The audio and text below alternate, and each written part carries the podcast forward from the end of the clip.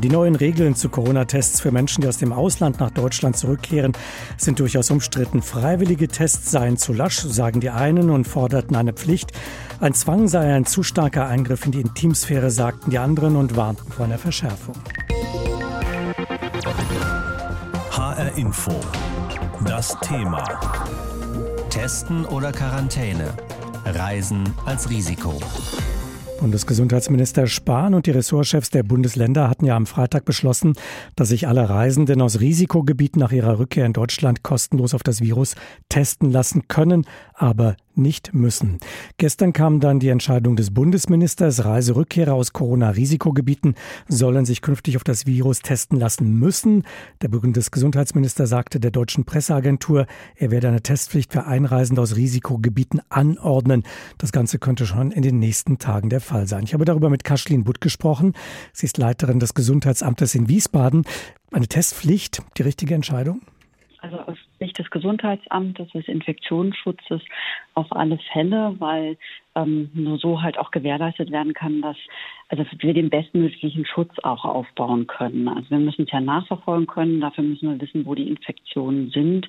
Und ja, ähm, das ist eine aus unserer Sicht eine richtige Entscheidung. Mhm. Glauben Sie, dass die Testkapazitäten ausreichen werden? Also es gibt ja mittlerweile sehr, sehr viel mehr Testkapazitäten und ja, also es wird sich dann einfach auch ein Stück zeigen. Hat es einen Sinn, sich testen zu lassen, wenn man nicht aus einem Risikogebiet wieder einreist in die Bundesrepublik? Also es ist ja so, wenn man aus dem Risikogebiet kommt, ist ja die Wahrscheinlichkeit schon sehr, sehr viel höher, dass man eben eine Infektion mitbringt. Insofern würden wir erstmal sagen, ja, aus Risikogebieten ähm, macht es Sinn, aus Nicht-Risikogebieten jetzt primär nicht. Also da schließt ja auch wieder die Frage an, reichen die Kapazitäten aus? Also man sollte erstmal da ähm, draufsetzen, wo man auch was erwartet und das ist eben aus Risikogebieten ähm, und dann nachrangig aus den anderen Teilen. Die Frage ist natürlich, wer trägt letztlich die Kosten für diese Tests? Ist das eindeutig geklärt? Also aus ähm, der Warte aus Hessen aus.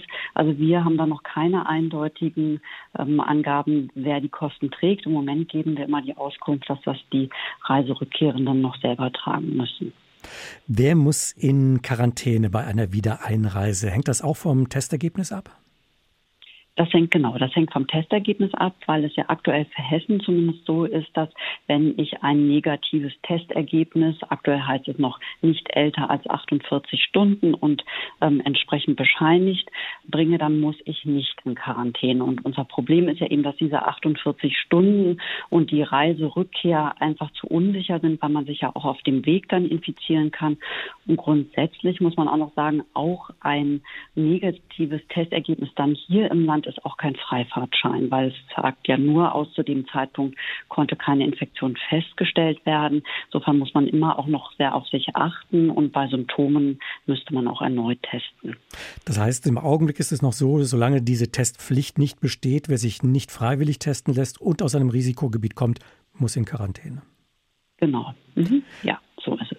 Wenn es eine große Zahl von Quarantänefällen gibt, sind die Gesundheitsämter denn in der Lage, die Einhaltung der Quarantäne zu überwachen? Also da muss ich sagen, sind wir ja mittlerweile wirklich gut geübt. Wir haben ein Quarantänemanagement, was das ja auch kontrolliert und auch überwacht und ja auch gegebenenfalls äh, Zwangsquarantänen durchführen kann. Ist natürlich ein enormer Aufwand, braucht viel Personal, braucht auch viel Technik, aber da sind wir jetzt mittlerweile natürlich gut vorbereitet. Viele werden sich entscheiden, sich noch am Urlaubsort vielleicht kurz vor der Rückreise testen zu lassen. Sind solche Tests ähm, zertifizierte, sind die aussagekräftig und sicher? Das ist eben letztendlich uns ja zu unsicher, weil wir immer sagen, über die ähm, Reiserückkehr im Flugzeug beispielsweise oder auch in der Bahn oder also kann man sich ja auch immer noch infizieren. Insofern ist einfach die Testung dann hier binnen 72 Stunden schon sehr sinnvoll. Und wie gesagt, auch die Achtsamkeit weiterhin, ähm, ob nicht sich noch eine Infektion entwickelt, weil die Inkubationszeit ja sehr viel länger ist. Muss man sich ja ein weiteres Mal testen lassen nach der Rückkehr? Also stellen wir uns vor, jemand kommt zurück aus einem Risikogebiet, wird getestet, Test fällt negativ aus, aber die mhm. Inkubationszeit beträgt ja einige Zeit. Es dauert eine Weile, bis Antikörper gebildet sind, bis die Viren mhm. vielleicht auch entsprechend vermehren. Sollte man genau. sich nochmal testen lassen? Also das ist das, was letztendlich ähm, schon ratsam ist, sich dann nochmal so fünf, sieben Tage später nochmal testen zu lassen, um das halt nochmal sicherer ausschließen zu können oder gegebenenfalls halt doch zu bestätigen. Viele Menschen ziehen ja jetzt das Auto, dem Flugzeug oder der Bahn vor und können unter Umständen, man weiß ja nicht, wie sich Corona weiterentwickelt in Europa, durchaus auch aus Risikogebieten dann einreisen. Kann man sich vorstellen, dass da Tests auch angeordnet werden, dass Tests da auch durchgeführt werden? Also das sollte ja gleichermaßen auch so sein. Und da ist es halt aktuell auch so, dass wir den Menschen ja auch sagen, dann sich an den Hausarzt zu wenden und dann ja auch sich eine Testung zuzuführen. Also das ist natürlich ähm, da genauso wichtig und wir wissen ja auch, dass es entsprechende Kontrollen an den Grenzen ja nicht gibt. Also ist im Moment da auch, dass die Menschen sich halt im Gesundheitsamt melden. Daran appellieren wir auch immer wieder, um dann auch ähm, entsprechende Beratung zu bekommen und eben auch die Tests dann vor Ort wieder hier im Heimatland durchzuführen. Also da ist wesentlich mehr Eigenverantwortung der Reisenden äh, mhm. gefordert, wenn sie mit dem Auto oder mit der Bahn hier einreisen. Ja, ja. ja. Mhm. Brauchen wir möglicherweise bald wieder Reisesperren, wenn die Corona-Zahlen weiter so steigen wie in den vergangenen Tagen, dass sich da neue Hotspots, neue Risikogebiete entwickeln? Also aus der infektiologischen Sicht ja immer ja. Wenn wir das weiter eingrenzen wollen, ist das sicherlich ein Punkt, der sehr, sehr kritisch ist und sicherlich ja, wäre da die Eingrenzung wieder nötig, um eben eine, ähm, ja, einen akuten großen Anstieg auch verhindern zu können gilt sowohl für Einreisen als auch Ausreisenden, weil auch hier bei uns können sich ja entsprechende Hotspots mhm. entwickeln. Genau.